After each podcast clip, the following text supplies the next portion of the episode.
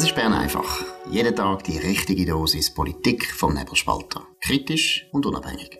Der Podcast wird gesponsert von Swiss Life, ihrer Partnerin für ein selbstbestimmtes Leben.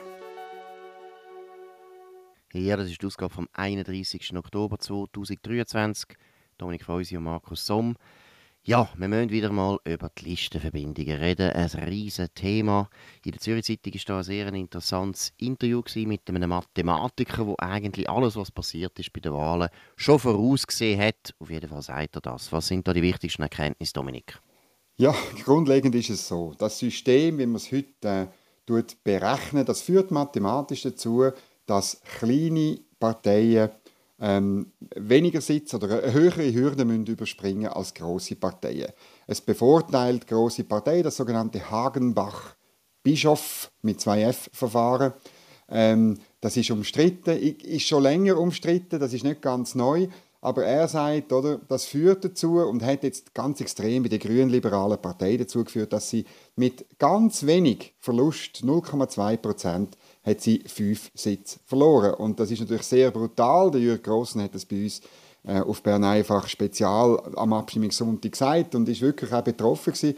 Aber ähm, er, und er ist natürlich der Meinung, man müsse das ausklügelter machen, korrigieren mit einem anderen Verfahren, mit einem ganz komplizierten französischen Namen, wo, man, wo ich jetzt gerade nicht... Saint-Laguet heißt das. Und ähm, äh, man müsste Listenverbindungen äh, ver, äh, verbieten, weil dann, nur dann würde die Verzerrung verschwinden. Genau, und jetzt müssen wir vielleicht einmal ganz grundsätzlich werden. Erstens, Listenverbindungen, ich finde, das haben wir jetzt dieses Jahr auch wirklich erlebt. Meiner Meinung nach sollte man die wirklich verbieten. Man sollte aufhören mit diesen Listenverbindungen. Ich glaube, schon für den Stimmbürger allein ist das einfach eine Zumutung. Ich habe es auch so beobachtet. Ich meine, vor allem im Kanton Zürich, wo es 36 Nationalräte zum Bestimmen gibt, man hat so einen Buff, man hat so viele Listen bekommen. Man kommt fast ein Buch über von Listen und jede Partei hat dann noch eben Unterlisten, Speziallisten, Sonderlisten. Für jede Minderheit wird noch eine Liste gemacht in der Hoffnung, dass etwas bringt. Da kommt der Stimmbürger Bürger nicht mehr draus. Und ich glaube, das ist so, ein wichtiges Anliegen. Ich habe es ja schon mal geschrieben beim Stimmzwang. Ich glaube, man sollte sowieso das Stimmen und das Wählen massiv vereinfachen. Die Leute kommen nicht mehr raus, selbst wenn sie einen Doktortitel haben. Das ist ganz wichtig. Selbst wenn sie einen Doktortitel haben. Das ist das Erste. Und das Zweite, Dominik, ich glaube, wir müssen überhaupt mal über den Proporz reden, ob das eigentlich so sinnvoll ist. Ja, ich glaube äh, wirklich, ich bin bei beiden Punkten bei dir. Also das Mindeste ist wirklich das Verbieten von diesen Listenverbindungen, weil es ist auch zumutbar, dass man kann sagen, schaut Parteien, ihr müsst mit den besten drei, sieben oder im Fall vom Kanton Zürich 36 antreten, oder? Die dürfen ihr auswählen, die dürfen ihr auf eine, auf eine Liste. Und äh, die Verzerrung mit Listenverbindungen, ähm, das ist ein Problem und, und ich glaube wirklich, dort kommen wir einen Schritt weiter. Und ich bin auch bei dir.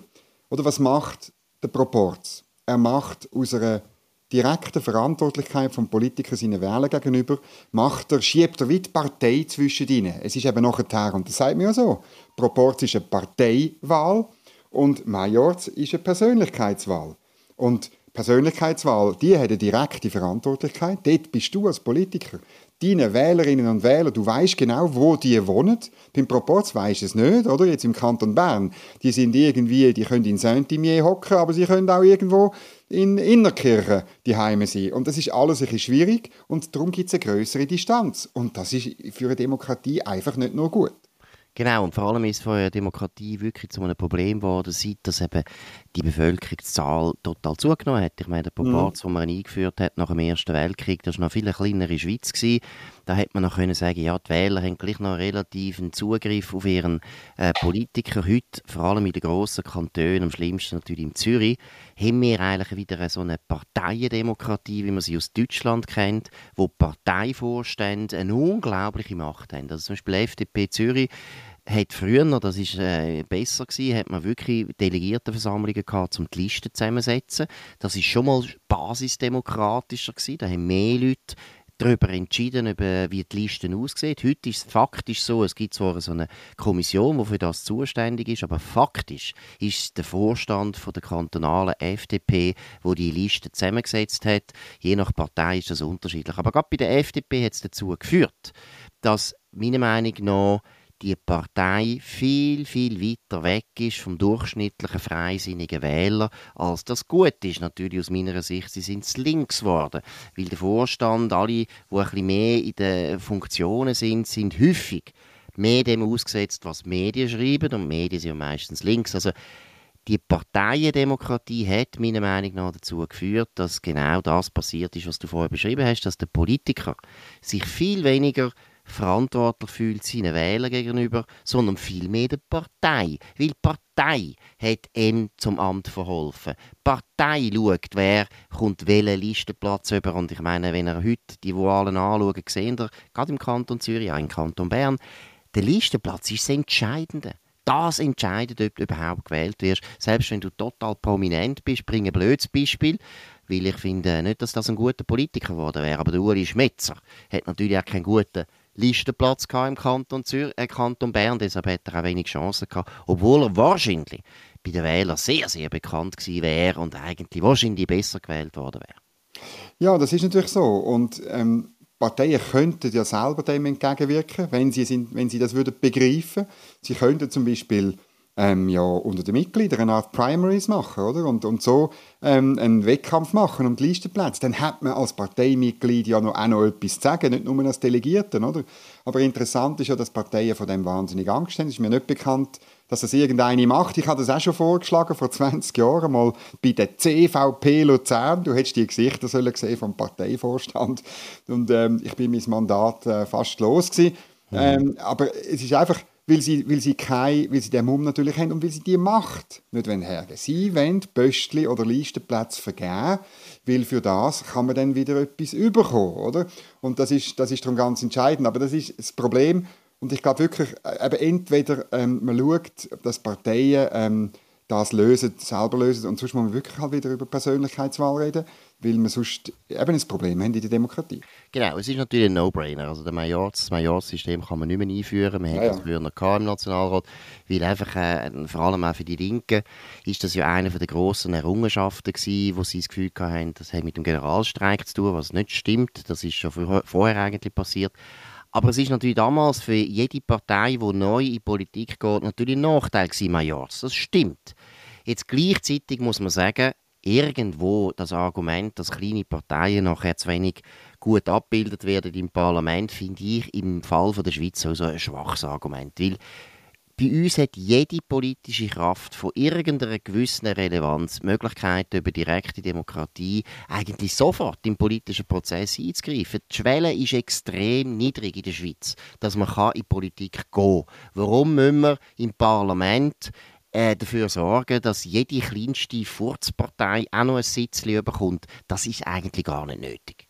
Ja, es wird wahrscheinlich auch die Parteien größer und breiter machen und letztlich so auch stärken. Oder? Du musst dir vorstellen, ähm, wenn du eine politische Karriere machen willst, dann gehst du eben nicht in die kleine Partei, du gehst nicht zu den grünen Liberalen oder zu den Grünen, weil du, du schaust lieber, dass du innerhalb von einer grossen Partei eben möglicherweise in einem bestimmten Perimeter, also der Tamara Funicello müsste sich ja einfach im Breitenrhein und in der Lorraine in Bern durchsetzen bei 50 Prozent der Leute und das, die, das würde sie vermutlich schaffen, oder? Weil sie dann statt ein BH würde sie halt sieben BH verbrennen oder irgendwie so, genau. oder? Also genau. es ist immer, du hättest immer noch ähm, Charakterköpfe innen hättest du immer noch in dem Parlament. Und, und Jürgen Grossen würde sich wahrscheinlich in Frutigen auch durchsetzen, oder? Aber wahrscheinlich nicht auf einer, eben wenn er, wenn er GLP ist, aber wahrscheinlich müsste er eben zum Beispiel FDP sein. Und er hat ja gesagt in dem Podcast, er steht im Denken von mir und dir ein bisschen näher. Also würde das ja auch noch reinpassen. Es wäre ja eigentlich wunderbar. Absolut. Und wie gesagt, die Listenverbindungen haben jetzt bei diesen Wahlen dazu geführt, dass sehr viele Leute das Gefühl haben, sie kommen nicht mehr raus. Das Bundesamt für Statistik hat auch noch dafür gesorgt, dass die Leute eigentlich auch nicht mehr rauskommen, was jetzt eigentlich gilt, was ist eigentlich das Ergebnis von diesen Wahlen. Also die Listenverbindungen muss man verbieten, erstens, und über Majorz sollte man wieder nachdenken. Gut, wir haben noch ein anderes Thema, und zwar den Weltuntergang. Äh, auch noch ein relativ wichtiges Thema. Der findet anscheinend nicht so schnell statt, Dominik.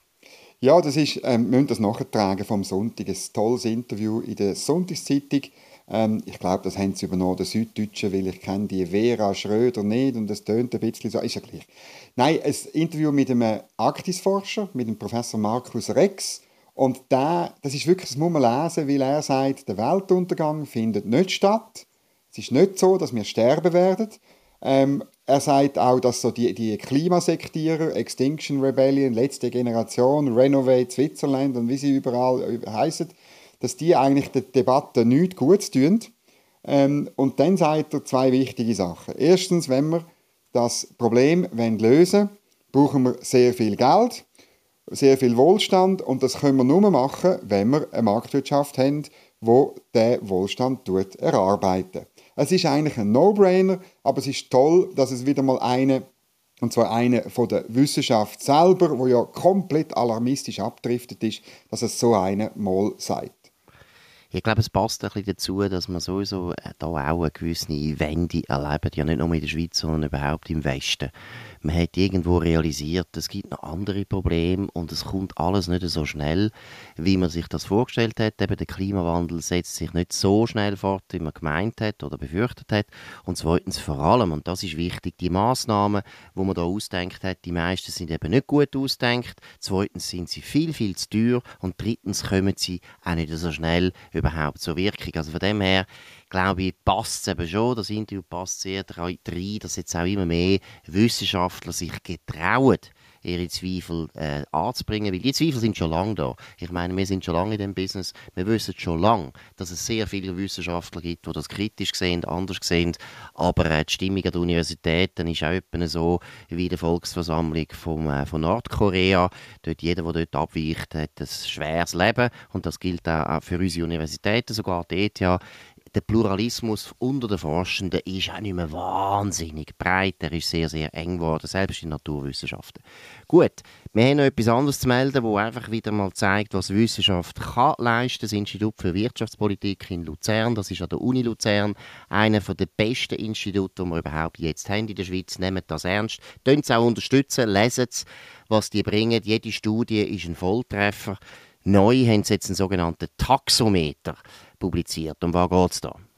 Ja, das ist eine einmalige Datenbank, sage ich jetzt. Also einfach eine riesige Statistik, wo alle Gemeinden drin sind, alle Kantone und der Bund, weil wir ja auf drei Ebenen Steuern zahlen. Und der ähm, Taxometer der zeigt ganz genau, ähm, was passiert, wenn man irgendwelche Änderungen im Steuersystem macht. Also es hat auf der Website, wo ich, ähm, wo ich ähm, verlinke, hat zum Beispiel eine Simulation. Man kann mit diesen Daten dann spielen. Das ist schön, also Modell, also Modell. Nein, es sind tatsächliche Daten. Das ist nicht irgendetwas in der Zukunft.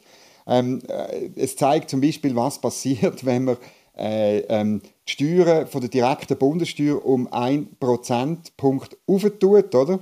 Jetzt äh, habe ich gedacht, ja gut, dann geht es überall 1 Prozent auf. Aber nein, das ist eben nicht so. Oder je nach Progression, die du hast, geht es bis zu 1,3 Prozent auf. Zum Beispiel bei mir im Kanton Bern, in meiner Gemeinde, ist es 1,23 Prozent, wo ich bestraft würde. Und in anderen Kantonen ist dann eben wirklich nur ganz, ganz wenig mehr als das 1 Prozent. Oder? oder du kannst äh, Sie haben dann für 20 Minuten, das ist eine erste Auskopplung, eine Art Himmel- und Höllkarte gemacht, oder? Was bedeutet Steuerbelastung ähm, auf verschiedenen äh, Niveaus? Wie viel bleibt dir netto im Portemonnaie? Wenn du 50'000 Franken verdienst, 80'000 Franken verdienst, 130'000 Franken verdienst, je nach Gemeinde, also über 2'000 Gemeinden sind da jeweils abgebildet und das ist wahnsinnig interessant, oder, weil man einfach, kurz gesagt, man sieht, oder, je mehr Staat, desto weniger netto im Portemonnaie. Und das muss man einfach wieder einmal daran erinnern und auch den Wettbewerb zeigen, was es gibt. Weil die Politik ist in Bern ja nicht unbedingt besser als in, in, in Wädenswil oder in, in, in Kanton Zug oder Kanton Schweiz. Sie ist einfach teurer, weil auch natürlich viel mehr Partikularinteressen bedient werden. Genau, und da muss man mal darauf betonen, der Kanton Bern, das alte Bern, ist früher in ganz Europa bewundert worden, weil es die beste Verwaltung hatte, weil es der beste Staat war. Alle haben das Gefühl gehabt, in Bern wird es super verwaltet. Und irgendwo ja, ist der verloren gegangen, der Glaube, weil letztlich, heute verwaltet es zwar immer noch, aber sie verwaltet teurer als alle anderen Und da ist irgendetwas nicht richtig. Ich finde, man sollte vielleicht den Kanton Bern umtaufen, Kanton Steuerhölle wäre noch ein schöner Name, damit man endlich weiss, wo man hinzieht. Auch der Dominik Feusi hätte wahrscheinlich oh. das dreimal überlegt, wenn er gewusst hätte, ich ziehe jetzt im Kanton Steuerhölle. Und wenn man denkt, dass der Dominik Feusi aus dem Kanton Schweiz kommt, dann muss man sagen, ist schon brutal. Brutalen Abstieg. Aber könnt ihr selber schauen, Taxometer, nehmen zuerst einen guten Schluck Whisky, dass ihr das über, überlebt weil es ist nicht lustig. Es ist einfach ja. nicht lustig, aber es zeigt auch wieder wirklich, muss man mal sagen, wie gut dass der Steuerföderalismus in der Schweiz ist und man sollte das noch viel mehr rausstreichen, weil das ist wirklich, das ist ein Benchmark. Da sieht man, welche Beamte schlafen während der Arbeit und ich muss das zahlen und welche Beamte arbeiten für mich und ich muss das auch zahlen, aber habe nachher etwas davon. Das ist eine ganz wichtige Erkenntnis. Gut, wir gehen noch einmal zurück zu den Grünen. Wir haben gestern schon darüber geredet, die Grünen wollen jetzt Bundesrat werden. Erstens wünschen wir viel Glück, aber der Janik Güttingen von uns, vom Nebelspalter, von der Redaktion, hat einmal ganz genau das untersucht. Was müssen jetzt die Grünen machen, damit sie wirklich im Bundesrat kommen? Sie müssen wirklich einfach auf den Nebelspalter hören, dann kommt es gut. Dominik, was hat der Güttingen da herausgefunden? Ja, der Artikel wird heute am 7. online gestellt, aber ich habe schon den ersten Entwurf gesehen. Das ist sehr interessant, weil er letztlich sagt, schau, Grüne, wenn er im Bundesrat wendet und wenn du, Balthasar Glättli, so leidest, dass, das ist ja immer das Argument, da kommt der Bundesrat so wenig Leute vertreten wie noch nie in der Geschichte. Oder? Eben, weil ich, ich glaube, man ist eben bei 25 Prozent äh, Wähleranteil, die nicht vertreten sind im, Bundes, im, im, Bundesrat, irgendwo so zwischen 20 und 25 Prozent. Das ich sehr viel und die Grünen müssen jetzt auch im Bundesrat. Ja, ich meine, es ist ein Sitz frei. Es ist ein Sitz frei von der SP. Den könnte man angreifen und äh, bevor jetzt alle schreien, nein, das geht sowieso nicht. Ich meine, es ist dann einfacher, wenn dann ähm, bei der nächsten Vakanz die SP kommt und sagt, ja gut, äh, wir haben eigentlich Anspruch auf zwei, wir sind ja größer als die FDP und dann die SP den Angriff auf, ähm, auf die FDP macht. Also das ist eigentlich von der taktischen und strategischen Überlegung und von dem, was der Balthasar Glättli erzählt, äh, erzählt, die richtige Vorgehensweise. Gut, aber wenn wir jetzt mal ehrlich sind, welche Parteien, die jetzt im Bundesrat sind, haben das Interesse daran, dass die Grünen im Bundesrat sind. Das ist doch auch ein ganz wichtiger Faktor.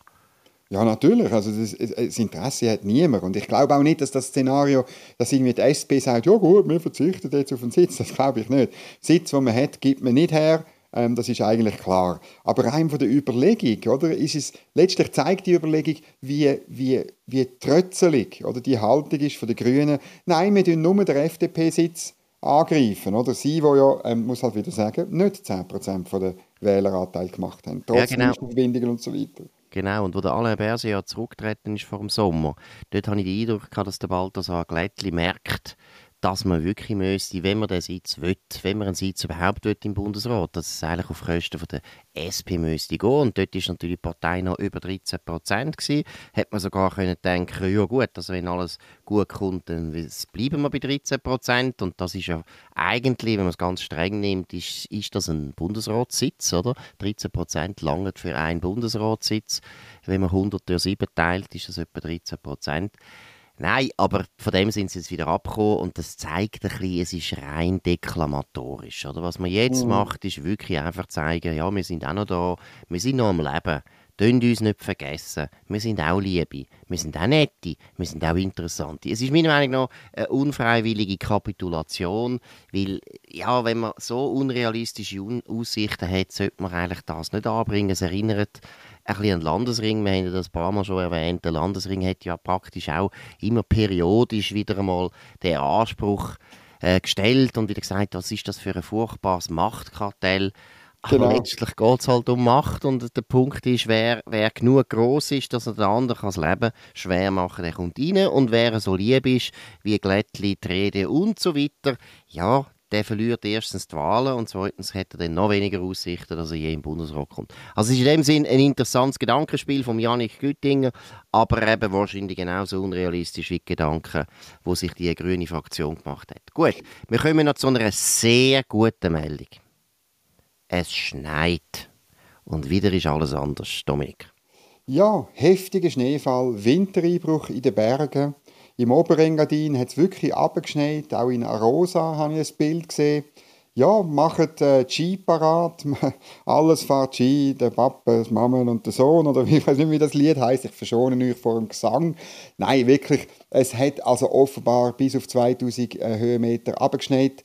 Es hat auf 2500 Meter verbreitet einen halben Meter Neuschnee gegeben und es schneit weiter. Es ist großartig und es, damit schneien auch die grünen Bundesratshoffnungen, glaube ich, noch komplett zu.